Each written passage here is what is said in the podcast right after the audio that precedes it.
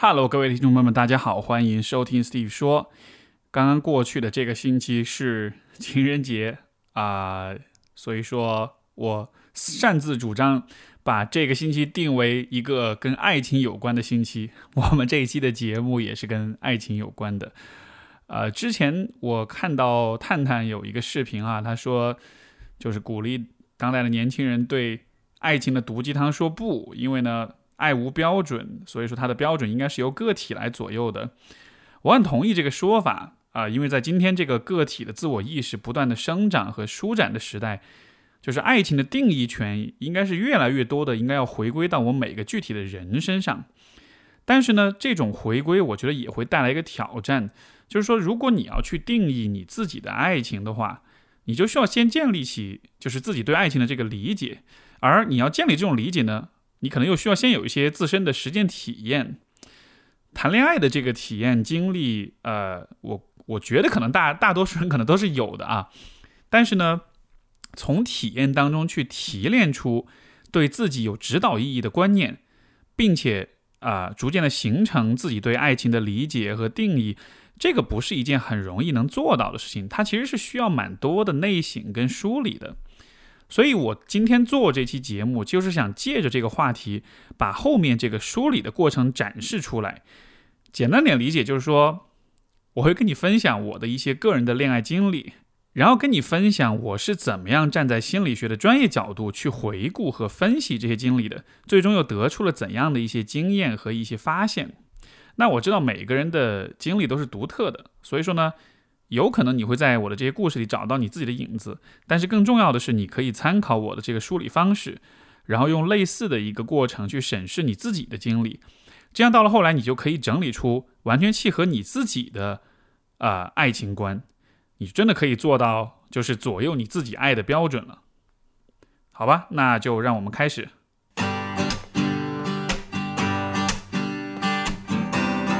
欢迎收听 Steve 说，和我一起拓展意识边界。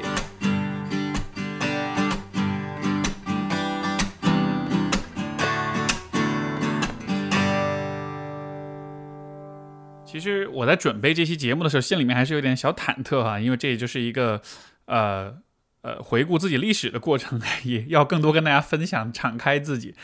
呃，我之前一直鼓励大家去做个人成长史的梳理，我觉得今天这个过程也是类似的，只是说呢，我是专门聚焦在我的情感经历这个部分，然后也把我的一些故事跟大家讲出来听，这也应该是我就是第一次以这样一个这么系统的方式去去讲这部分的故事啊。以前可能只是一些简单的一些啊、小故事，但今天我其实是想按照之前人生呃成长史的这个梳理方式，就是把它分成不同的阶段，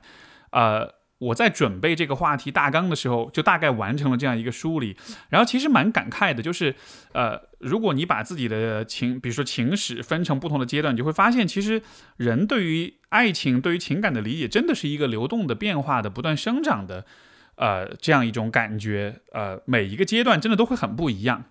比如第一个阶段，首先我是这样分的。啊、我把我的情感的情感经验的进化史吧，我把它分成了中小学时代、大学时代，然后恋爱，然后回到单身，然后最终走向婚姻，就这样大概五个阶段。在第一个阶段呢，就是中小学的时代。呃，先说故事吧。我在初中的时候有一个同桌，呃，我大约暗恋了他整个初中的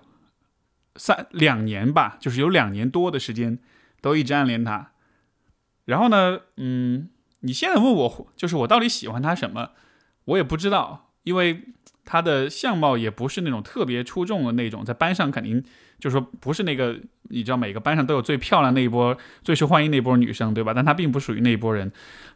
到了今天，我也不知道我到底喜欢他什么，但是这个恰恰就是中小学时代，我的中小学时代对于感情的一个很有趣的一个现象，包括我觉得很多人在心智发展在这个阶段可能都会是这样的，就是这个阶段我们对于爱情更多的是一种好奇，然后更多的是一种模仿跟扮演，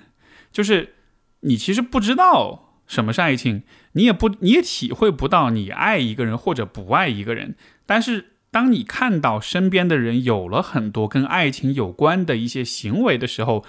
你就想要去模仿，想要去扮演，然后呢，你就会把这个事情变得很任务化。所以，呃呃，具体到我自己的经历当中，特别有意思的一个事儿就是，呃，我当时给他写了一封情书，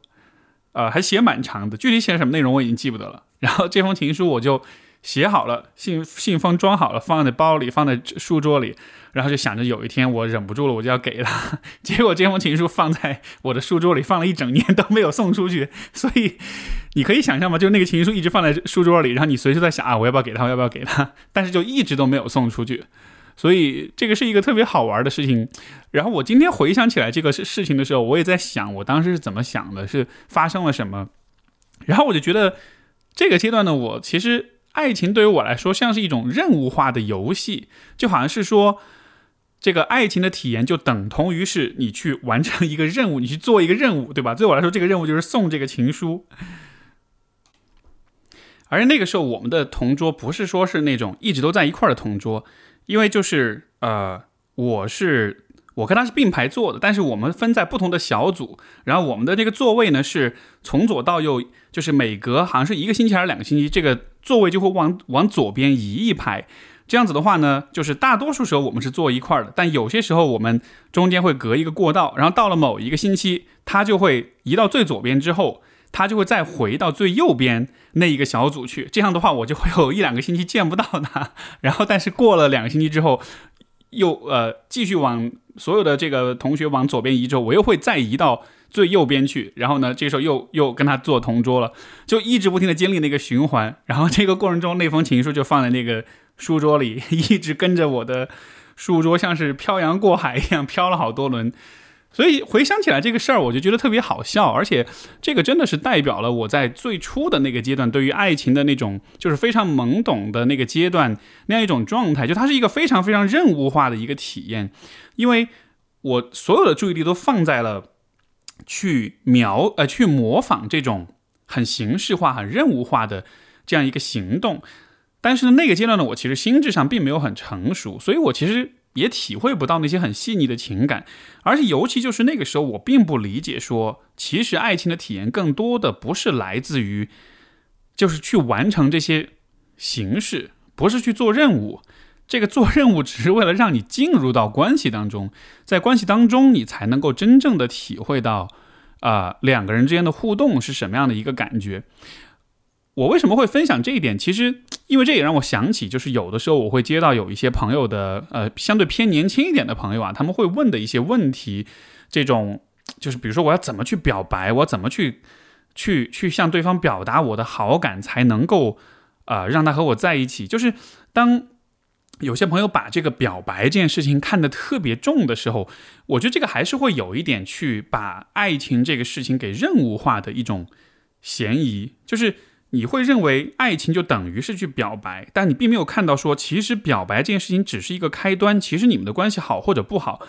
并不完全是由这个表白来决定的，而更多的是由后面的部分来决定的。如果你不懂这点，如果你像我当时那样子，只是在模仿那些就是旁人可以观测的、可以观察观察到的那些事情的话，你就会把很多的呃，你就会给这种就是这些行为、这些具体的这些任务，就是赋予很多额外的意义，就觉得好像嗯。我表白失败，好像我这情书写的不好，这个关系就完蛋了，对吧？当然，我们当然这个当时我是不可能知道的，因为那时候确实是刚刚开始有情情感的经验。但实际上到了后来，慢慢的成熟之后，经历的多了之后，你才会发现，其实真正决定爱情好坏的是后面的那个互动。嗯，所以回回想了这个故事的时候，我觉得一方面是觉得挺好笑的，但另一方面我也觉得 就是完全能够理解。包括当时我写这个情书，因为在写的时候，呃啊，首先这情书后来，我我有一个时间，我心里面决定放下它了之后，我就把这封情书烧了，所以现在有点可惜，就没有留下来。要有留下来的话，也我我如果今天手边有，我一定会拿出来跟大家念一念，就估计会 我一边念一一边会特别觉得会觉得特别好笑啊。但是我的记忆当中，当时写这个情书也是就是改了好几稿，写的特别认真。然后为什么这么做呢？其实也是因为我当时把很多的希望寄托在了这个表白、写情书这样一个事情上，就还是那种很任务化的思维，就觉得只要我做好了这件事情，这整个关系就会好，而没有看见说这只是一个开始而已。所以，嗯，我觉得可能对于比如说情感经验相对比较少或者比较年轻的朋友来说，在这个阶段的话，我我估计可能有些朋友也会和我有类似的一种啊困扰或者一种疑问，就是会很担心自己犯错，很担心自己某一件事情没有做好。像很多这种学生时代的爱情电影啊，或者是一些小说啊、故事，你都可以看到，就是年轻人在面对爱情的时候是非常怕犯错的，是非常小心、非常生涩，呃，那种小心翼翼的那样一个样子的，对吧？呃，这这当然是那个时代的，呃，这个年纪的特性，我觉得也有它美好的一面。不过另一方面，我还是想通过这个故事，呃，去给大家一种建议，就是应该多去尝试，多去练习。然后也不要去害怕犯错误，因为这个阶段其实你最大的挑战就是看见没有哪一件事情是可以完全的定义你的整个情感体验的。这个阶段其实最重要的事情就是多尝试、多练习、多去拥有啊有关爱情的体验，哪怕是你知道写了情书、表了白，对方会拒绝你，这也 OK。因为就像我说的，其实本来这个阶段我们的人的心智发展就还并没有成熟，尤其是在这个青少年时代，这个时代你这个阶段你自己的人格都还没有很成型，所以这个时候，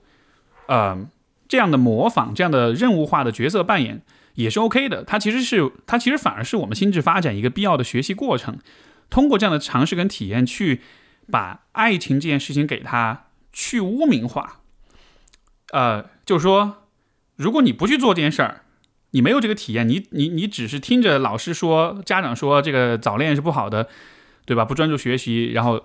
他你就你就帮你就让他们替你定义了爱情这件事情。但如果你自己尝试过，你经验过，虽然是一个任务化的模仿跟扮演，但是你自自己有了那个实际的体验之后，你至少就可以确定说这件事情我我去做了之后，我我不觉得它是一件丢人的、糟糕的、坏的事情。我觉得这个感觉还不错，它可能不一定有特特别特别的美好。但至少它没有很糟糕，对吧？你经历过了，你才有可能去污名化，你才有可能去把这个经历给正常化。所以我觉得在这个阶段，我的那种很多的经历，我觉得都充满了各种各样的声色的、这个幼稚的、天真的想法。但是其实今天回想起来，我一点都不觉得这些事情是不必要的。我觉得这是一个很好的开始，呃，我的那种好奇心跟那种模仿的欲望，驱使着我懵懵懂懂的走入了爱情的这样一个领域。它是一个很好玩的开始，它并不完美，它也不可能完美。但是今天想起来的时候，我会觉得我很开心，我在那个阶段就开始了对这件事情的思考跟探索。所以这是第一个时代，是中小学的时代。第二个时代呢是大学时代，然后，呃。大学时代的话呢，我谈过一个女朋友，有，呃，其中一个女朋友有大概一年半，快两年的时间，这是相对来说比较长的一个一段关系了。这个女孩呢，其实是当时我们上大学，因为当时是在加拿大留学，然后我们是有这个中国学生会，所以很多留学生会聚在一块玩，就形成很多的这种小团体。所以说，当时在这个女孩其实是我们一圈朋友当中其中的一位。然后呢，那个阶段可能一方面是有荷尔蒙的影响，另外一方面也是有这种友谊的这种助推，呃，两个人就在一块儿了，而且在一块儿之后，这样你知道，就是大家一帮朋友在出去玩的时候就特别方便，对吧？反正反正都经常出去玩，如果又是情侣的话，这个氛围就会更紧密一些，大家就会更热闹一些，所以就很也是很自然而然就在一块儿了。呃，虽然说好像我对于喜不喜欢他这件事情有了更多一点的感觉。但是回想起来，我觉得总体来说，我其实也跟上一个阶段很类似，就是我并不是那么的明确，我我我有多么喜欢她，或者我喜欢她到底喜欢的是什么。所以当时就是这个跟这个女孩在一起之后，当时就有一个很奇怪的感觉，就是一方面呢，好像你看平时出去玩也挺开心的，然后大家也很熟悉，也有很多共同的朋友，但是另一方面就好像是我一直对这个关系就感觉不满足，啊。这种不满足，你你你那个时候你很难去描述，因为按道理来说，各个方面都是一帆风顺、一切顺利的，但就是有一种很隐约的不满足。包括后来分手，其实我们也没有呃什么特别明确的一些原因或者冲突，就不是说移情别恋了呀，或者是大家发生了严重的矛盾呃矛矛盾冲突啊这样子的，最后的分手其实就是对我来说，因为是我提的，而大概的动机就是说我感觉不到有很强烈的那种情感喜欢这个人。这个阶段其实我对于爱情这件事情啊是有很多很多自我怀疑的，因为呃大学我应该是有过三段情感经历。一般的长度基本上都是大半年到一年左右的时间，而且我后来就发现是有规律的，就是前面的三个月是热恋期，这三个月的话就是各种激情、各种火花四射的。但是呢，基本上过了这个热恋期之后，就开始降温，然后心里面那个感觉、那个不安和那个不满足和那个莫名其妙但又说不清楚的那种疑惑感就会开始出现。然后这种感觉会越来越强，越来越强，越来越强。到了最后，他就让我彻底的没法留在这个关系里了，尤其是无法留在一个看上去并没有任何大问题的一个关系里。所以这个，所以这样的一个状况，当时给我带来非常多的困扰，呃，让我觉得是不是 是不是我是我哪儿有问题？是不是我这辈子要住孤生呀，或者什么的？所以带着这样一种困惑，包括后来我分手的时候。其实这个过程挺挣扎的，因为如果你没有一个很明确的原因分手的话，你分了之后其实是很容易复合的，对吧？就是对方也放不下你，你自己也很犹豫。这种情况之下分了，对方很难过，哭着来找你，然后一心软又会在一块儿，但在一块儿不久又会发现这个感觉还是没有变，那又会分。但是分了之后呢，就这样反反复复就分分合好几次。所以当时跟呃这个大学时代这个女朋友之间也是拉扯了蛮长一段时间，最终大概是一年半两年左右。最终最最最后结束这段关系，包括到了后来，其实呃，现在想起来也是有点愧疚哈。就是后来我为了让他死心，为了就是不再让我们之间继续拉扯下去，也会像是刻意的说一些狠话呀，或者是又刻意的用很冷漠的方式对待他。就现在想起来，我觉得这样子做也是让我感到不安，让我觉得不好意思，让我感到歉意。但是对当时的我来说，可能确实不知道应该怎么办，确实是一个很。呃，很糊涂、很不知所措的一个状况，所以我后来去回顾起这一段关系，包括这个阶段的话，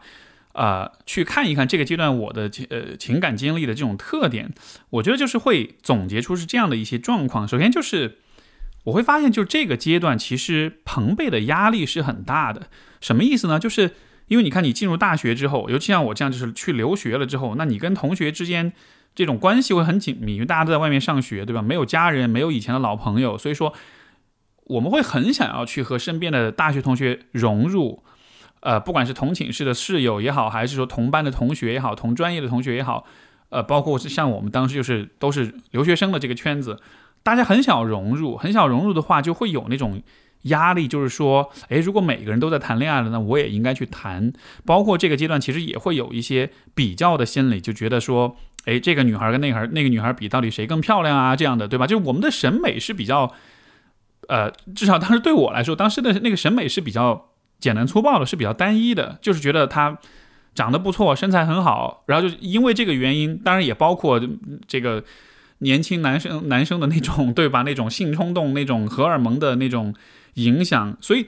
就就好像是会有这样的一些呃因素的影响，就会让我还是。会想要进入这个亲密关系，那你看这个这个阶段我的亲密关系的动力跟上一个阶段比，它就多了一些东西。上一个阶段我完全是在模仿，我自己主观上我不太有很强的那种驱动力，但到了这个阶段的话，就有了更多一些的动力。这种动力一部分来自内在，就是我自己的内心的对情感的渴望，对性的渴望；外部的动力就是来自于这种要融入群体，要大家都有了伴侣之后，我也应该有伴侣。包括在一个圈子当中去玩，会有这种压力要在一起，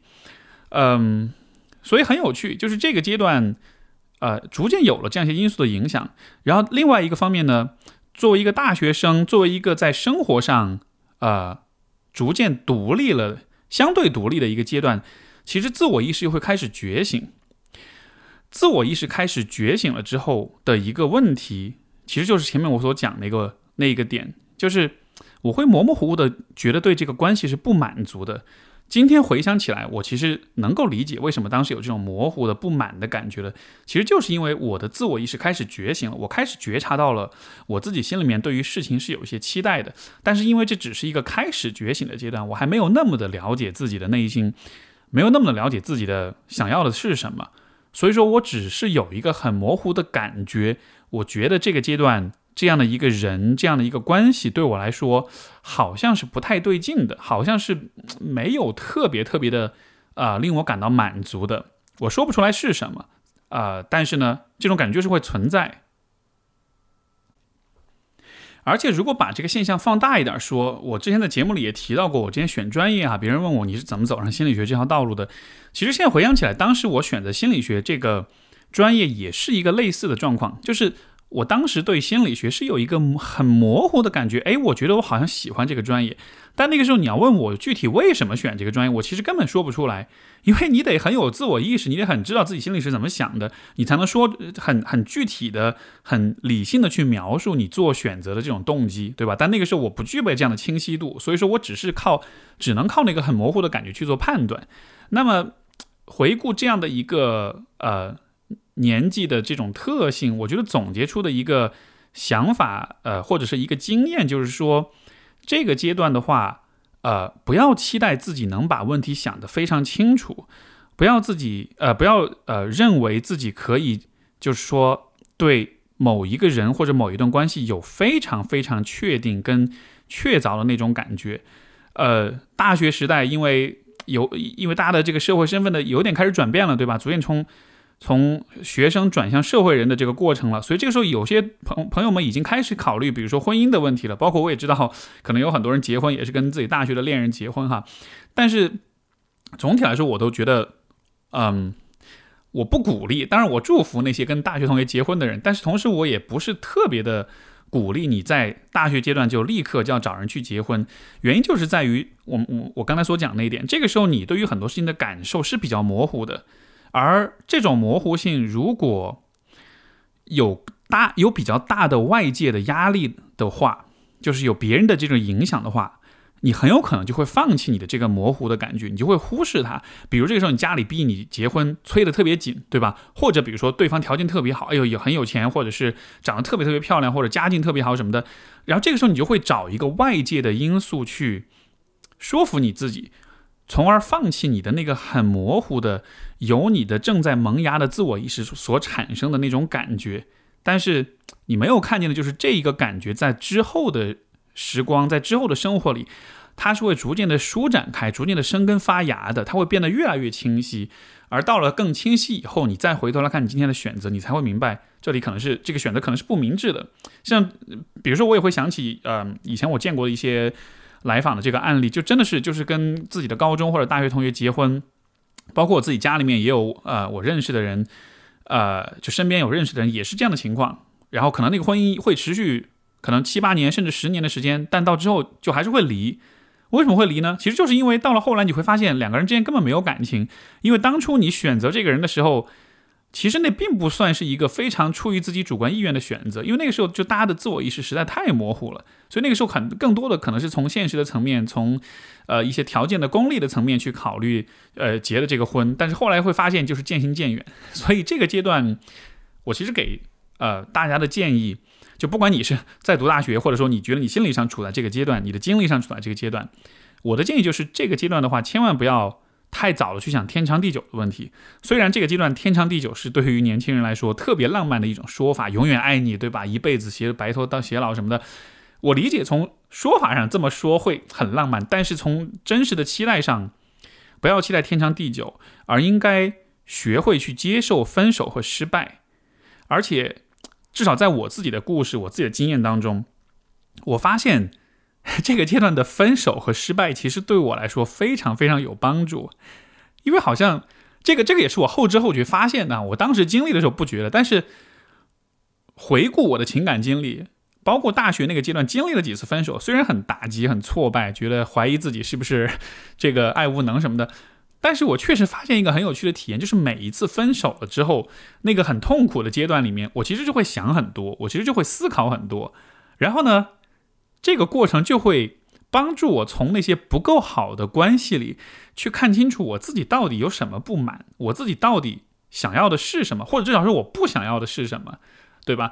虽然这个也不是。就是一次分手就可以立刻帮你看明白，但是你稍微 多经历几次之后，每一次哪些让你不满的事情，你在回顾跟反思当中，你就可以逐渐的明白。比如说我刚才提到那个女孩，我后来跟她分手之后，我其实也花了很相当的时间去慢慢的去恢复，去情感上去重建。当时我就会想很多，就是为什么我觉得不满足，为什么我跟她在一起感到不开心？明明我们在一块玩啊，朋友之间啊，这种就都是日子都是过得挺开心的，但是。嗯，后来我回顾的话，我就会意识到说，第一，我还是很渴望和我的伴侣是有精神上的这种共鸣或者交流的。这个就是这个期待，真的是我在这一段关系之后我才意识到的。在这之前，我想的很简单，就是两个人在一块儿开心过日子玩儿就 OK。但是在那之后，我才意识到说，如果没有精神太多精神上交流，只是这样日复一日的去重复这种开心快乐的时光的话。这不是我想要的东西，所以我最早的这种对精神交流的这种呃需要，就是从这个地方开始的。因为当时我刚呃大二吧，应该我刚开始学心理学，然后对于这个学科有很多的惊叹，有很多的发现，有很多新奇的东西。我其实很想要跟人聊，但是我发现我没法跟他聊，因为他是学另外一个这个蛮呃精算，应该是是一个就是很工具化的那种专业。所以说，呃，他也是一个相对更想的更少、更单纯、更简单的一个人，呃，所以我就发现我没有办法跟他聊很多的话题，这也让我就是在那种平时的日常的感官的愉悦之余，就觉得自己缺了一些东西。所以当时和他这段关系结束之后，这样去反思、去思考，然后就会发现，哦，我其实很需要这种精神交流。而且如果进一步展开这个思考，我觉得。这也帮助我逐渐的形成一种理解，就是对于爱情或者是对于生活的一种理解。就是我会发现，从我的这个实践经验当中，我会觉得我自己是一个，呃，相对来说更倾向于有变化、有一定的不确定性的这样一种人。因为其实每一个人的在呃性情跟人格的倾向上面，呃，有一些人更倾向于稳定。固定秩序，有些人更倾向于不确定性跟变化，那这个分布是每个人都是不一样的。我在这些关系当中，我就发现，我好像更多的还是偏向于那个不确定性的那一方。虽然我不是那种极端的 冒险，然后极端的这个追求刺激跟新鲜的那种人，但是我也有就是可能保守的，或者是讲究秩序、讲究掌控的那一面。但是我确实不能只有这个部分，我确实需要一定程度的变化。而当时的那种一成不变的那种，呃，开心跟那种享受，就确实会觉得时间久了的话，我会那样的一个状态，我会觉得自己好像在逐渐的失去很多东西，失去很多对于生活的热情，对于包括对于感情的、对于爱的这种激情。所以也是这个这个发现，真的也是后来经历了之后，在反思的时候才想到这些。因为如果你不经历这个的话，你就真的会认为你所需要的就是。开心幸福，对吧？但是谁知道经历了开心幸福之后，你才发现，嘿，不对，开心幸福只是只是主料，它当中还需要有很多调料，还需要有很多很许多增加的部分，然后的话才能逐渐调配出一个最佳的一个配方。所以基本上我对于我的爱情观的思考跟反思，从这个阶段经历了这么几段这个挫折跟打击了之后，我就我就开始有了一个有意识的去。调配我自己的爱情秘方的这样一个过程，所以这是我的大学时代。然后时间快进呢，就来到了呃，我毕业然后归国，回国之后，当时我刚来上海的时候也谈过一个女朋友，呃，这段关系其实当时我觉得给我印象特别深的一点就是，我们每天的这个生活其实非常像。按部就班的婚姻，首先就是我们是怎么走到一块儿的呢？呃，我还是 今天说起来，我其实还是会有一个很很很很好笑的一个现象，就是我也说不太清楚到底是因为什么而走到一块儿。我觉得更多的可能是因为孤独吧，就是因为很多年一直在海外留学，后来回来之后又也没有回到家乡，而是一直在北京，后来在上海在工作，在独自一人，所以确实在心灵上是非常孤独的。嗯。另一个方面还有一个变化，就是因为开始工作了，所以说实际上你就要面对一个更大的、更复杂的一个世界，而在这个时候。你人就会更加的渴望在生活中有一些比较确定性的东西，所以当时选的这个女朋友，呃，理性上我知道这可能不是最好的选择，或者不是最适合我的选择，对吧？因为包括我跟上我说了上一个阶段，我很强调这种精神上的交流也好，或者是生活中有一些变化性也好，但是因为是从呃学校走入社会，所以这经历了一个巨大的变革跟动荡的阶段。就是人内心还是会忍不住想要去寻找一些很确定性的东西，所以那个时候我跟他，呃，就是我们就直接就住一块儿了，然后呢，两个人就开始上班了。开始的阶段其实也蛮蛮开心的，每天大家早上起来一起吃早饭，一起去上班，然后就是那种那种按部就班的那种像已婚夫妻的那种很城市白领的那样一种生活方式，呃，所以一开始也是觉得确实带来了一些安抚，带来一些安慰。回想起来，我也觉得那是那个阶段，呃，我确实会容易去渴望、去向往那样的一种状态。而且这个问题，如果我们再联系到更大的关于生命阶段的发展的话，我觉得也是有一个很有趣的现象，就是你看，我们提到在大学阶段，我开始我的自我意识开始发展，哈，就好像是更更有有更清晰的自我意识了。本来大家就会想象，哎，是不是这样子的话？当我走上社会，当我变成一个经济生活上更独立的人之后，我的自我意识就会变得更强呢？结果我的发现就是，也许，但是不一定，因为学校的生活毕竟还是很简单的，但是在社会当中的话，你所面对的挑战跟压力跟冲突也会更多。在这样的情况之下，嗯，一方面是你不一定。就是你的自我意识的那个发展的程度不一定跟得上这个突突然的这个变化。另外一方面，就是人就是会累，就是会不想要想那么多，就是还蛮想要去找到一些很明确的脚本去指导你的。所以说实话，其实你你别看我今天在节目上跟大家讲自我意识啊，讲这种独立思考什么的，但是在我就是经历这个从学校到走入社会这个过渡的这个过程中，在那个阶段，当时谈那个女朋友的时候。我其实是非常投降的，我是非常放弃我的自我意识，我是非常想要，就是幻想着在啊婚姻，在一个社会给你提前规划设计好的一个故事脚本当中找到方向的那样一个状态。不过呢，呃，这个状态也没有持续特别长的时间，因为这种逃避。呃，到了后来，我会还是慢慢的会发现，它还是令我感到不满足的。我我觉得这个地方也是感谢自己的内心吧，就是你在理性上做了一些选择之后，你的内心还是会很诚实，它还是会有不适，还是会有不甘心，会有不会有不满足的那个感觉，那个感觉会一直伴随着你，一直如同隔靴搔痒一般存在。所以现在回头来看，就是当时。后来也选择分手，其实也是很类似的，就是没有特别特别明确的原因。如果有的话，可能是因为当时他很很想要结婚，嗯，也许他其实也跟我经历着类似的一个状况，很想要找那种安全感，找到那种确定感，所以很想要结婚。我们因为这些事儿吵架，闹得不开心，到了后来关系也越来越差。呃，当然也包括我自己在情感上，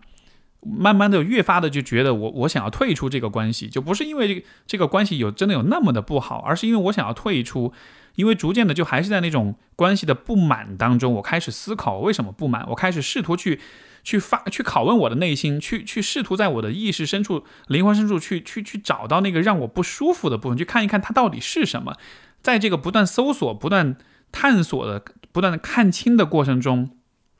我逐渐的意识到，就是我有很多问题还没有想明白，我的人生有很多可能性还没有探索，而。对方确实不太是一个，呃，愿意和我一起去看探索这些可能性的这样一个人。他当时因为很，还是很强调说，嗯，上班挣钱，开始考虑结婚买房子的问题，啊，但是这一切会让我觉得，就好像是我的人生道路就此就要被局限，就要被限制。所以当时那个时候，那种感受就是。就是觉得很不甘心吧，就今天回想起来是一种很不甘心的感觉，但当时可能也不一定那么的明确，回头想起来可能是这样子的，所以我会觉得在这个阶段，其实呃，他又比你，你看，就他又比大学时代的这个呃，又又进了一步，对吧？因为你的生活的独立，嗯，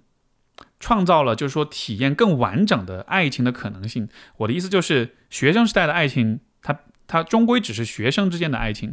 你还没有真正进入到实际的成年人生活当中，没有开始考虑，比如说金钱、考虑工作、事业、家庭等等这样一些问题，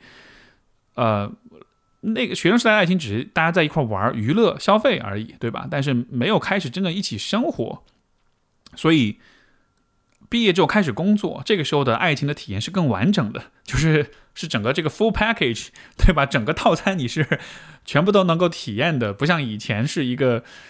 只能体验一部分。嗯，但正是因为如此，所以生活的复杂性也会增加更多的，就是说对关系的这种挑战，而且。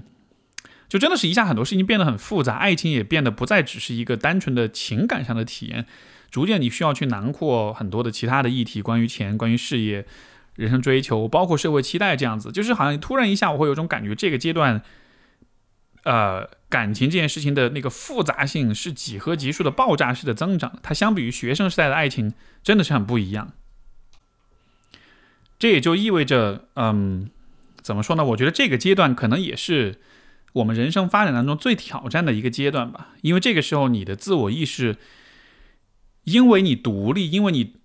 年纪到那儿了，你长大了，就是我我说的就是可能二十岁中间的时候，对吧？就是二十，大家一般硕士毕业吧，我当时硕士毕业二十四、二十五，大概这个年纪，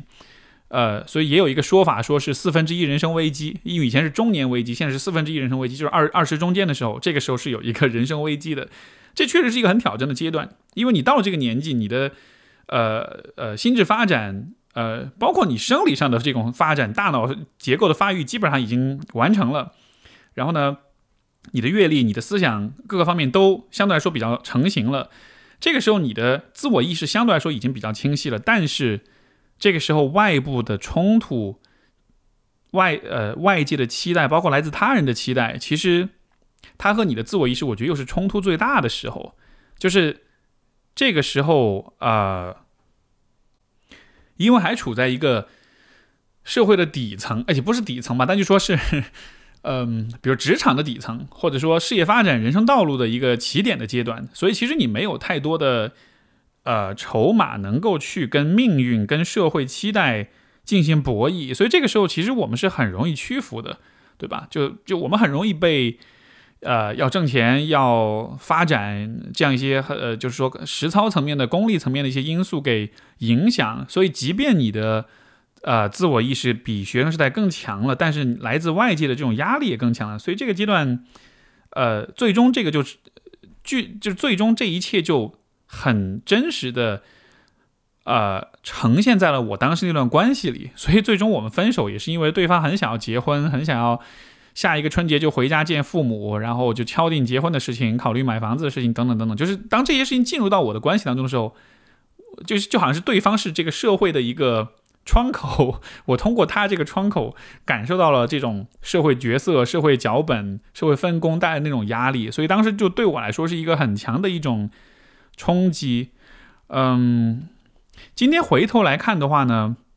因为后来我还是就分了哈，有还是忠于忠于自我了。上一个阶段忠于自我是因为有那种模糊的啊不甘心的感觉，但如果这个这一次的关系回头来看的话，我觉得让我首先我觉得我肯定是做了对的选择，对吧？如果我当时没有做那个选择分手，那我现在可能就是呃某个企业的一个也许一个中层，然后呢坐在办公室里面。我就不可能有时间录 Steve 说，我也就不可能有时间去做所有这些事情，嗯，去探索更大的世界了。所以这个选择对我来说肯定是对的。但我回头去看的话，我是怎么去做了这个对的选择呢？是什么让我做这对的选择？不是因为我当时找到一个全局最优解，就当时我不知道我分手意味着什么，分手之后会发生什么。嗯，也没有说是因为啊，当时我找到更好的人，或者说我想明白我更想要的感情是什么样子的。我觉得当时。啊，支持我做出这个选择，我觉得更多还是来自于我坚持了自己对于生活的那种态度和那种价值观，就是我想要探索，我想要成长，我想要去追问更大的问题，我想要看见更大的世界。这一些想法，这一些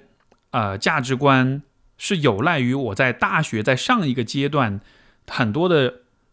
呃人生体验、情感体验之后，我逐渐的意识到，就是这些事情是在我的整个价值观排序当中是排在相当高，甚至可能是最高的位置的，对吧？就像你看我们 Steve 说的口号也是。拓展意识边界，你就足以看到说这件事情对我来说是非常非常重要的。所以当时我决定了去分手，也是因为在这个阶段我大概明白了我要坚持的价值观是什么。所以最终我是在自我意识跟外部冲突、外部期待的这个冲突当中，我还是选择相信我的自我意识。我相信了说，如果我确实认为我的价值观是这个样子一个排序的话，那我就要去坚持它。然后所以才做了这样一个选择。所以就是在回顾这个阶段的时候，其实是我特别感慨，这个情绪也特别复杂的一个过程。因为回想起来，真的觉得非常非常不容易，从而我也就更能够去体会到，比如说我们很多 Steve 说的听众，很多来信的朋友们，他们所讲那些故事，他们背后的不容易。因为确实这个阶段相当相当的难。就是这个阶段去支撑你做你的选择的东西，没有什么支撑，除了你自己的你你自己的想法、你自己的价值观，对吧？没没有其他更多支撑你的东西。但你要面对的东西又很复杂，来自伴侣的、社会的、父母的、学校的、职公司的所有的这些期待、所有这些要求跟压力，就这个阶段，我觉得是一个。就是 me versus the world，就是我面对整个世界，或者我跟整个世界对抗的这种感受，对抗感最强的这一个阶段。但是呢，也正是因为这样的对抗，所以我就从分享经验、建议的角度来说，我也会觉得这个阶段是一个最考验你个人价值观，包括个人信仰的阶段。而你需要做的事情，也是尽你所能的去坚持你的这种价值观。就是如果你运气足够好，你在大学阶段有了足够多的，嗯，经历和思考，就是不是足够多吧，就是有初步的经历，有初步的思考的话，那么你到了这个阶段，你逐渐的就会开始，慢慢的发现，就是你的那个价值观金字塔要怎么去搭，然后这样子的话，你对自己的很多想法就会越来越明确。嗯，虽然我们。可我我不知道，也许有些朋友会说，价值观这个东西很虚，哎，他他又看不见摸不着，我们真的有必要去坚持它吗？我觉得反过来说，就是当下的人生，呃，生活的期待、社会的期待，包括来自周围人的期待，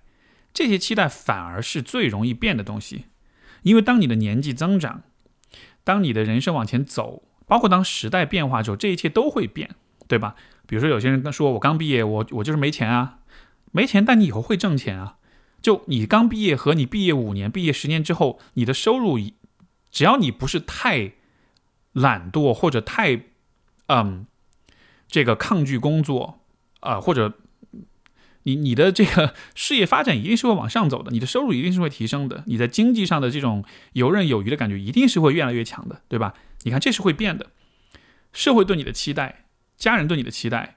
在你刚刚开始工作的时候，当然会闹得很厉害啊，年轻人嘛，对吧？这个时候都会有这样的一些想象。但说实话，当你工作到了三十甚至三十五岁了，那个时候家人对你就没有那么多想法了，因为已经看到你的生活就是会一步一步那样去走了，他们反而就更更明白了，说好吧，让你自己去把握你的人生，我们不要来插手了。所以，就是很多我们在这个。这个四分之一人生在二十中间的这个阶段，面对的这些挑战呀、压力啊，所有这些焦虑、这些想法，这些东西都是会变的。但是你的价值观不会变。你看，就像我的价值观一直都没有变。从那个时候开始，我说我要探索，要去发追问更大的问题。到了今天，我还在做这样的事情。所以那个阶段，虽然我理解在情感上去坚持自己价值观很挑战，但是它的好处就在于。你今天，你慢慢的会发现，不论世事如何变迁，不论生活怎么往前推进，但是，如果你做了符合自己信念、符合自己价值观的事情，今天你是会满意的。今天你是会觉得我有做对的选择。如果你当时没有坚持你的价值观，如果你去做了在当时来看像是一个最优解或者一个权宜的，嗯呃。功利收益最大化的选择的话，到了今天，你就会发现，你今天不知道要怎么去化解你的价值观和你当和你今天生活方式、今天人生路径之间的这个冲突，对吧？比如说，如果当时我继续选择跟那个女朋友结婚，然后呢，很有可能就是我们也可以顺利的工作，然后也可以挣钱买房，然后就这一切都会走。但是到了今天这个年纪，是我肯定多半已经生了小孩了，然后就是一个那样一个路径。但是如果我到了那一步，然后到了今天这个岁数，有了那一切，但是我再回头来看，我还是心里面会想着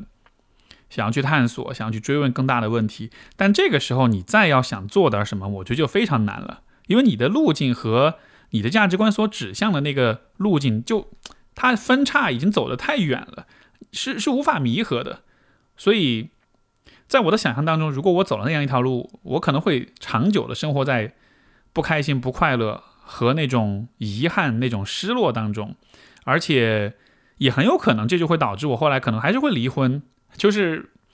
人的内心还是很诚实的，你你做了不不忠于自己的选择，当下你也许能靠你的理性、靠外界的压力说服你自己，但是只要你是一个足够坦诚跟真性情的人，直到有一天你还是会。扛不住，你还是会想要去，啊，重新尊重你自己内心的声音。所以也是因为这个原因，我觉得，如果比如说你结婚比较早，或者说你在刚结婚的时候比较糊涂，比较没有想很多，然后到了一个比较大一点的年纪，像我经常遇到的一些案例，就是可能刚生了孩子，嗯，或者说孩子有个五六岁了，对吧？就整个家庭生活进入家庭生活可能。五到七年，所以他会有七年之痒这个说法。我觉得倒不是说这个数字本身的问题，而是因为可能人在婚姻生活当中待了这么长时间之后，你的你的自我意识，你对自己的了解，可能就会变得更强一些。你你你对自己价值观的这种构建也会更加成型一些。然后这个时候，你真的就会开始去怀疑你的选择，或者重新审视你的选择。所以这个时候，如果当初的选择刚好是像我前面说到的，你你是放弃了对自己的价值观的那种认同，嗯。去追求一种呃收益最大化的一种权益的选择的话，那我觉得之后你去反悔，你想要去改变，呃，包括离婚啊等等等等，我觉得这样的概率就是很大的。所以这个阶段，呃，如果你刚好处在这个阶段，我我会还是鼓励你不要去害怕放弃，不要害怕失败，也不要尤其不要害怕分手，这是最最最重要的，就是永远永远不要害怕分手这件事情。不要去污名化分手。如果你有注意去听的话，现在为止我一直在跟你讲分手对我是有多么大的帮助。这样的，我确实是如此。因为分手的意义真的不不是在于说，它只是证明了说，就就就分手从来都不证明你是一个不够好的爱人，你是一个爱的能力不足的人。我从来都不会这样去判断。我永远的看法都会是说，任何一段关系的。结束分离都是有很复杂的因素的，永远不要用一个很单一的、简单是这个一刀切的呃呃视角去做这个评判。所以这是这个阶段。那么我分手了之后，就来到了下一个阶段，就是再一次单身。当然，就实际的情感经验是那之后，嗯，又经历了另外一段关系，然后又但是后来又分了。然后，但是那一段关系分了之后，中间就我就有比较长的一段单身的一个阶段，所以这个阶段我把它标记标签为就是再次单身。呃，当我来到这个阶段的时候，我的年纪可能大约已经二十九、二十八九，甚至三十，我记得不是特别清楚，但就说到了一个相对比较成熟的阶段了。嗯，这个阶段就是自我意识也会很强，然后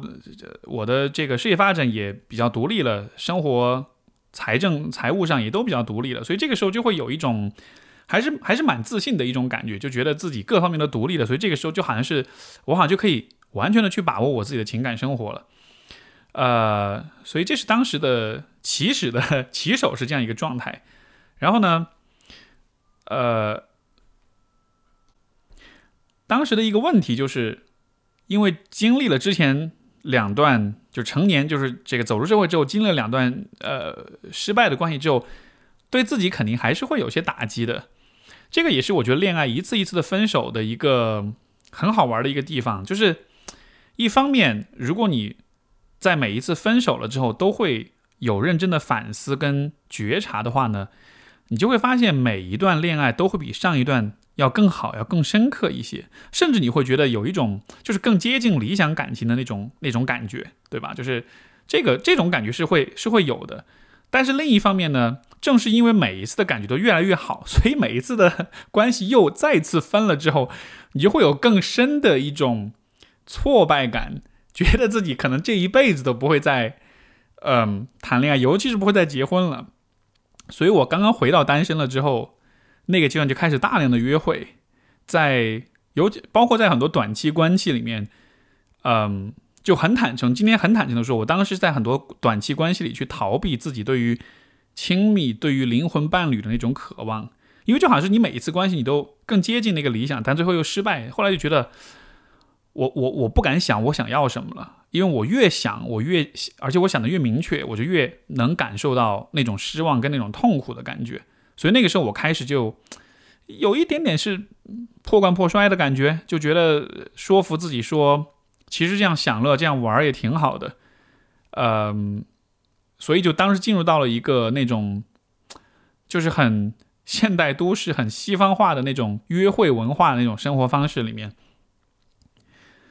但是那个阶段的话，后来发生的事情是，因为以前是很喜欢说的一句话，就是灵魂会抵抗理智的暴政，或者说骑象人最终还是熬熬不过那个大象的，对吧？呃，我理智上选择那样一个生活方式，但不代表我的内心，不代表我的情感就一定会认同这样一个方式，所以最后其实给我带来非常大的一个，就带来很多问题。嗯，我会发现我的心变得很冷、很硬，尤其是如果你在有大量的这种约会的话，就是，呃，你你要跟很多人见面，你你你不可能每一次都保持一个非常敞开的、非常柔软的一个状态，因为那样子的话你会受不了，因为太就是太多了，太多的约会，太多的敞开会给你太多的刺激，所以你需要保持一些距离感，你才能持续停留在那样一个状态之下。那么好处当然就是会有很多新鲜感，会有很多认识很多新的人，很多新奇的体验。但是它的代价就是你的内心会变得越来越硬，越来越封闭，甚至到了后来我都会变得有点性冷淡。就是以前我还是就是对于性这件事情还是蛮呃蛮渴望、蛮开放的，但是到了后来就会发现这件事情对我来说就变成了一种让我很烦、让我很不耐烦、觉得很没劲的一件事情，因为就觉得。就是用很悲观的说法，就是这不过不过就是皮肤与皮肤的摩擦而已。就是我真的是悲观到了这样的一种程度，对吧？就本来是很美好的事情，被我觉得是皮肤与皮肤的摩擦。我当时真的心里是这么想的，所以那个阶段我就知道，OK，这个时候可能是有点问题了。今天回想起来的话，我觉得就是当你在年纪稍微比较成熟，二十七八、三十这个阶段的话。嗯，这阶段的好处是我们的自我意识会变得很强，所以对很多事情自己想要什么、不想要什么，就有了更强的呃这个区分、跟判断、跟把握的能力。但同时的一个挑战，我觉得就是那个时候我会过度的依赖我的理性思考，我会有一种幻觉，就是我经历了这么多，我已经看清一切了。尤其我自己刚好又是这个专业，对吧？就是，嗯，包括我当时已经开始做很多的咨询的案例，也是关于亲密关系啊什么，就会有一种幻觉，说哇，我我什么都看过了，我什么都懂了，所以我这个时候应该是知道什么是对的，什么是我想要的，就是会有一种非常自以为是的一个一种呃理性思考。但是呢，今天回想起来，我会觉得那个阶段这种理性思考其实是矫枉过正的，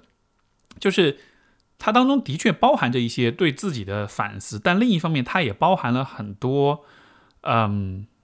就是就是背离自己内心的一些东西。就是一个人在自大的时候，你其实也会变得孤独，也会有很多的挫败，也会很自暴自弃，也会觉得累觉不爱。呃，所以如果今天我能回到当时的那个我面前，我其实可能试图会去提醒他，虽然他不一定听啊，但是我试图会去提醒他，就是。也许这个时候你的 ego 太大了，也许这个时候你需要注意调整一下你自己心态，就是不要沉迷在那种居高临下和那种目空一切的那种那种状态里。这种状态其实是会有快感的，是会让人觉得很有掌控感、很有满足感，甚至很有那种就是满足你虚荣跟骄傲的那种感觉的。我我我猜想，比如说今天我们有些朋友，呃，相对成熟一点，然后你可能读了一些书，你经历了一些情感的经验，有了一些觉察跟思考之后，也许你也会开始慢慢有那么一点点这种感觉。然后有了这些感觉之后的话呢，会很爽，会沉迷进去。但是那不是你，那不是完全部的你，因为人的意识，我们用简单粗暴的方式来划分，人的意识有两个部分。一个部分是讲话的部分，一个部分是沉默的部分。那个讲话的部分就是就是我们的那个理性思考的部分。比如说你在说话的时候，嗯，或者说你在做理性思考跟判断的时候，你都是在运用头脑中那个基于语言和理性逻辑思维的那个部分在做判断。那个部分是。如果你很多的依赖他，他的讲话声音会越来越大。我估计很多人都有这样的体验，就是你心里面会有个声音，那个声音会告诉你什么是对的，什么是好的，你应该做什么，不应该做什么，对吧？当你过多的依赖这一个讲话的部分的时候，它会变成，它会，它会挤占你的整个意识，它会成为，甚至会成为你的意识的全部。但是实际上，人的意识当中真正重要的核心的部分是那个沉默的部分。我觉得。如果今天我回到那个阶段的话，我会告诉自己，你应该更多的试着和那个沉默的部分进行连接。那个部分才是你的内心的所有的情感、所有深层的感知，包括那也是你价值观来的那一个部分。你看，我们前面讲了关于价值观，我怎我是怎么知道我的价值观是怎么样的呢？其实那都不是一个理性推理的过程，恰恰是因为那个沉默的部分，它告诉了我，就是。当我在做些取舍，当我看到一些事情的选择的时候，我心里面的那种热情、那种激情、那种强烈的渴望和那种坚持，那些感受都不是通过说话、通过逻辑思维跟推理得来的，对吧？而是那个很感性的、很沉默的部分，它用一种非语言的沉默的力量，让你发现说你想要的是这个。所以那个部分其实非常重要。而这个地方还涉及到一个问题，就是如果你本身有过一些情感上的创伤的话，呃。我我经常在咨询当中会看到的一个现象就是，经历过情感创伤的人，他的讲话的部分会很主导性会很强，他会讲很多的话，或者说他会，呃，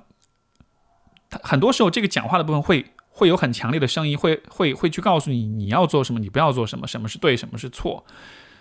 这样一个现象其实是一种很典型的我们在创伤之后的一种反应。就是我们通过理性化的这样一个方式来去，就是理，这是一种理性化的防御机制。呃，我更多的去发展我那个讲话的部分，那个理性的部分，我就可以去避免触碰我内心感性情感的那一个层面的那些创伤、那些痛苦的部分。所以，如果比如说我讲的这个现象，你现在也在经历，在这个阶段是这样的话。我觉得这也是一个很好的契契机，去看一看，就是你心里面是不是情感是还是有些创伤的，这些创伤导致了你的 ego 变得很大。嗯，我当时那个阶段，我我恰也是我做心理咨询的阶段，而且这个阶段的这样一种状态，其实促使了我去很认真的、很努力的，甚至是很勇敢的去面对自己的创伤的部分，而其实非常非常有帮助。就它真的让我看见了我的 ego 太大，我我太依赖自己的理性思考。在一定程度上，是因为我在逃避心里面的那个创伤，而看见了这个部分的话，它真的是有助于你把 ego 变小一点的。呃，包括就是在向心理咨询里面向我求助的很多来访者，但凡是基本上很多都是这样，就是如果他上来告诉我最近他有很多的短期关系，有很多的这种 dating，有很多约炮等等的，但凡是这样一个状态的话。我们聊聊聊到后来都会发现，其实这背后多半都是因为之前呃不是因为，就是它不是因果关系，但就是说多半都会发现之前有一些没有处理的创伤在那儿，这种创伤会带来理性化的防御机制，这种理性化的防御机制就会驱使我们用一个非常计算的、非常功利的、非常最大化收益的思维去看待关系，而结果就是我们会选择。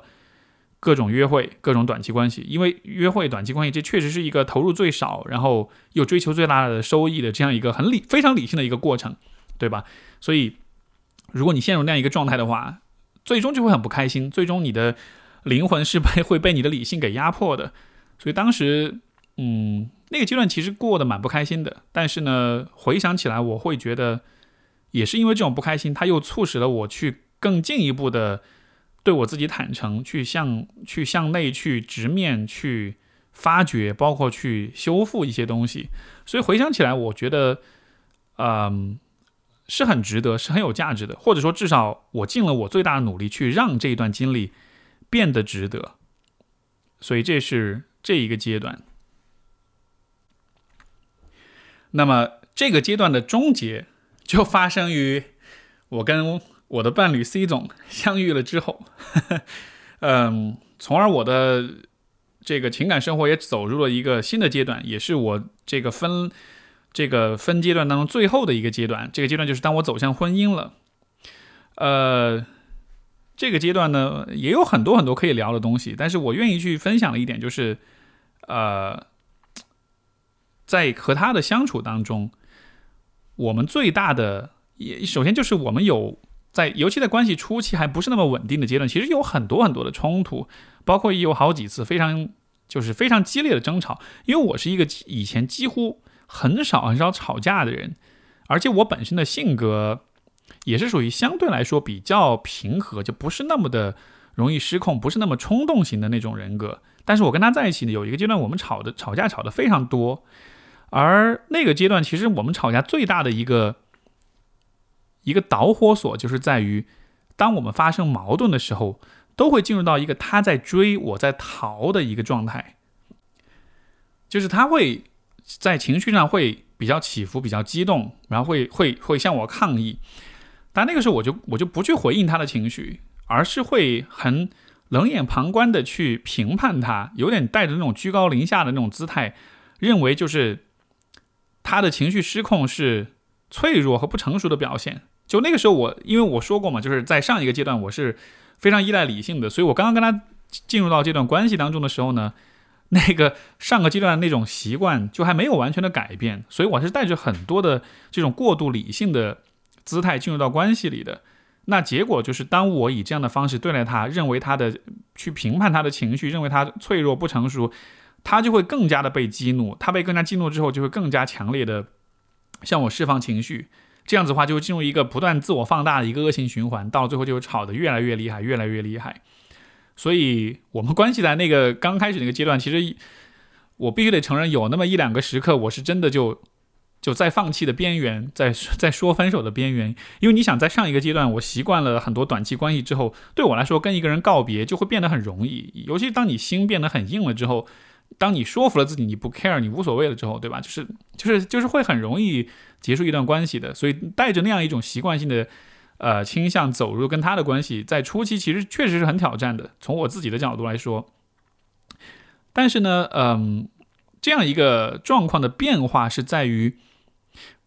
就是我们的争吵有过那个阶段呢，有一些争吵是有一些例外的经验的，就是大多数时候我是在评判，或者说是有点冷、有点有点冷暴力对他，或者不回应他，有点逃避这样的。但是有那么一两次，嗯，有的时候是因为我实在被逼的不行了，也有的时候是因为我自己真的太累了，我我我没有办法继续再去评判他了，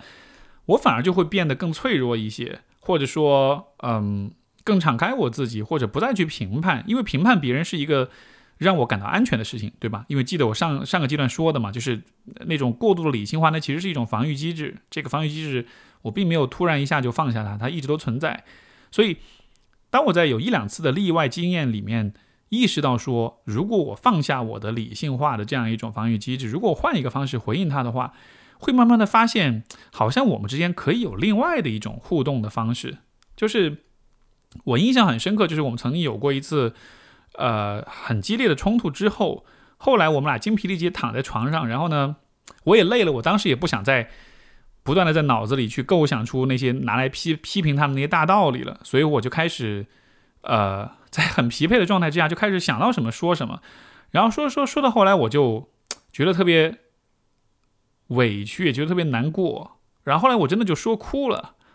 我其实当时都挺意外的，就是。哦，原来我跟他吵架的时候，我心里面是很害怕的，我是很委屈的，我是很恐惧的，因为我是真的害怕他跟我吵完这一架之后，他就他就不爱我了。就当时这些感受是很真实的，从内心深处就是出来了。如果我当时没有放下那个很理性的防御，我还是在想方设法的去找到呃找到我的 argument，找到我的这个辩论的这个这个切入点去批评他的话，我就我就没有功夫去停下来去觉察我自己这些感觉。但当时有了这样一个觉察，也表达出来，包括也哭了。但是那就是第一次成功的经验，就是。当时我哭了之后，他一下温和了很多，甚至他就 在有一刻，他就放下了他自己的愤怒和那种不满，而转过来去安慰我，去安抚我。我当时一下就觉得，天哪！我之前怎么没有，怎么没有发现，竟然有这样的一个新的玩法，就是是可以，是可以这么来的。因为我跟他冲突的时候，因为 C 总也是一个。性格非常硬、非常犀利的一个人，就是如果你把他惹毛了，他会，他一定不会放过你的。所以我当时一直就 一直就要想方设法的去，像是我们俩在在在博弈、在对抗一样。但是他竟然可以在那一瞬间就变成一个非常温暖、非常温和的人，他反过来来抱我、来安抚我、来擦我的眼泪这样的。所以有了那么一两次的经历之后，嗯，就很有趣，就好像是我的我对事情的认识就被颠覆了。然后我开始有了一些新的一些啊路径去去，这个打个比方，就好像是你一直用同样一个方式跟别人跳舞，但有一天你突然发现你学了一支不同的舞，而这个舞跳起来还蛮不错的，还比以前会更轻松，但也更有美感，也更令人愉悦。所以我觉得这个阶段，呃，走向婚姻的阶段，包括我觉得让我的我们的婚姻最终很成功、很幸福，这当中有一个非常非常重要的。因素其实就是，嗯，这个阶段是一个人格二次生长的阶段，因为你看前面的几个阶段，我一直在讲我的自我意识的发展，对吧？就是我我的自我意识发展基本上是在独自生长的，而且从青少年时代开始到大学到毕业工作，就是是有他自己很明确的一个生长的脉络，它都是一个独立发展的一条线，而且基本上到了我二十八、二十七八、三十岁的时候就成型就固定了。我也不觉得我的人格需要再次生长，我会觉得我就是这个样子了。但是在和他的关系里，我真的会有很强烈的这种二次生长的感觉，就是我的 ego 被打破，我对事情的认识被颠覆，包括到了后来，我觉得一个很美好的体验，就是会有一种我的 ego 和另一个人的和他的 ego 融合的过程。因为在这个之前，我觉得当一个人自我意识非常清晰的时候。他的自我的边界也会非常的强，而这个时候他也会很抗拒让这个边界被改变、被侵犯。大多数时候确实是这样的，对吧？你需要有这种坚持自我的信念，你才能够去扛住，比如说很多社会的影响呀、外界的压力啊什么的。所以这种边界是有必要的。但是在一段亲密关系里，尤其是在一段走向呃婚姻的一段亲密关系里的话。你又需要去做一点这种妥协，甚至我都不想把它叫做妥协。我觉得这其实反而不是妥协，这反而是非常必要的一个过程。所以那个阶段我会有很强的那种臣服的感觉。这个之前我节目里说过很多次啊，就是那种臣服和被迫改变吧。但是今天回想起来，嗯，如果你问我说我们的关系是如何走到非常融洽的这个阶段的，我觉得当时的那种臣服跟那种被迫改变。呃，起到了非常非常关键的作用。所以，如果回头看这个阶段的话，我的回顾或者我的经验总结就是说，当你处在一个比较成熟、也比较理性、也比较有自己想法的年纪之后，但是同时你又要进入婚姻的话，或者你又要进入一段很长期的关系的话，你就还是要做好准备去打破自己的 ego，包括你也要做好准备去帮对方去打破他的 ego。但是，呃。打破他的 ego 不是说用强力的批判的方式，这个其实也是我当时犯很大一个错误，因为我也感觉到他也有很大他的 ego 的问题，但是我当时试图用一个很强势的、很理性的一种很你知道很直男那种很工具化的方式去拿一个大锤子去去砸他这样子的，对吧？但是其实那那并不是正确的方式，因为那会带来更糟糕的结果。就这个阶段，两个人都是有相当的成熟度、跟个人边界、跟自尊的，所以。啊，这个阶段要打破自己的 ego，要帮助他去愿意去打破他的 ego，呃，这不是一件很容易的事情。如果在一段不平衡的关系里，比如说一个人比较强，一个人比较弱，呃，尤其在很多关系可能是男性会比较强一点哈，然后女性会把自己放在比较弱势的那一方，在这样的一个关系里的话，呃。两个人之间的这种关系，它就不足以去打破任何人的 ego，尤其是强势那一方，就是最终关系并没有真的变得更好，你们的 ego、你们的自我并没有真的融合在一起，而是说这个关系变成了一个一边倒的状况，变成了一个啊完全由着其中一方的一个状态，婚姻就变成了独舞而不是双人舞。这样的一个状态，虽然看上去在短期之内是比较爽的，但是长期来说，独舞是感受不到双人舞带来的那种、那种同步的美妙的那种、那种感觉的。所以，当时我对关系的想象、期待就是，我想要让关系导向我，我想要我说了算，我想要他听从我的，尤其是。我认为我是个专业人士，所以说我需要你跟着我的节奏来。但是，我我也很幸运，我遇到一个内心还是挺有力量的一个女性，她没有完全的 屈从于我，她跟我以旗鼓相当的方式对抗，就有就不是那种相互攻击的对抗，而是说是一种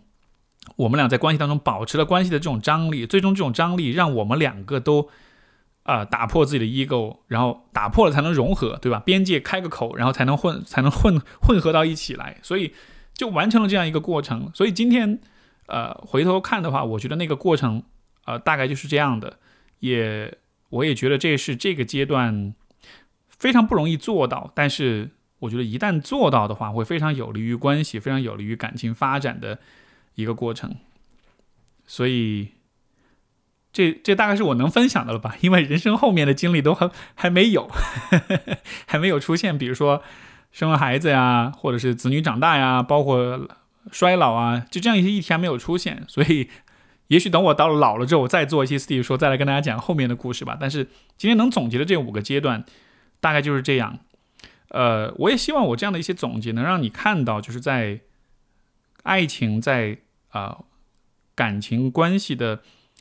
就是在不同的阶段，在不同的维度，啊，是有很多的细节的，是有很多需要考虑、需要去思考的问题的。包括每一个人也是在不断的生长的。所以，呃，当然，我今天讲的故事只是我这个故事很多维度当中的其中一个面。呃，如果真的要全讲，那可能这个时间就这么一点时间肯定是讲不完的。但是我想做的事情就是给大家这样一个示范，让你看到说，当你在考虑你自己的啊。对于婚恋的认识，对于爱情的理解的时候，你需要结合自己的情况做这样的很具体的分析，需要梳理出这样一个，呃，人生脉络的发展，包括亲密关系经验一步一步进化，一步一步发展这样子的。因为我觉得人们讨论婚恋问题的时候，最容易犯的错误就是过度的简化，特别就是偏好那种一句话的那种大道理，比如说找个爱我的，还是我应该找一个爱我的，还是我爱的，对吧？这种问题没有答案，因为这种问题。就它压根就是一个人为构建的，是一个人造的问题，它在现实当中并不存在，因为它是我们为了，就是是为了找一个简单的视角而去构建的这样一种，呃，像是强加了一个套子在上面。但你看，如果比如说你听今天听完我讲这些故事之后，你觉得找爱我还是我爱的这个问题，在任何阶段是是有是相关的吗？是有意义的吗？其实完全没有，对吧？所以这也是为什么，嗯。我觉得对于爱情的思考是需要完全结合到你个人的经验，尽量避免那种过度简化的那种啊非常评判的、非常就是一刀切的那样一种大道理。所以呢，我也希望我这番分享有给到你足够的灵感和启发啊！你在听的时候，包括你听完之后，我觉得你也可以去结合你自己的一些经历，去找到你对于爱的定义，而且呢。如果明确这个定义的话，我觉得说不定你就离爱就不远了。呃，这就是这期的节目。然后呢，这期节目是由探探特邀制作的。另外，我也邀请大家在节目的评论栏里面说说看，有哪些关于爱情的说教、跟大道理、跟刻板印象是你特别不喜欢的，欢迎与我分享。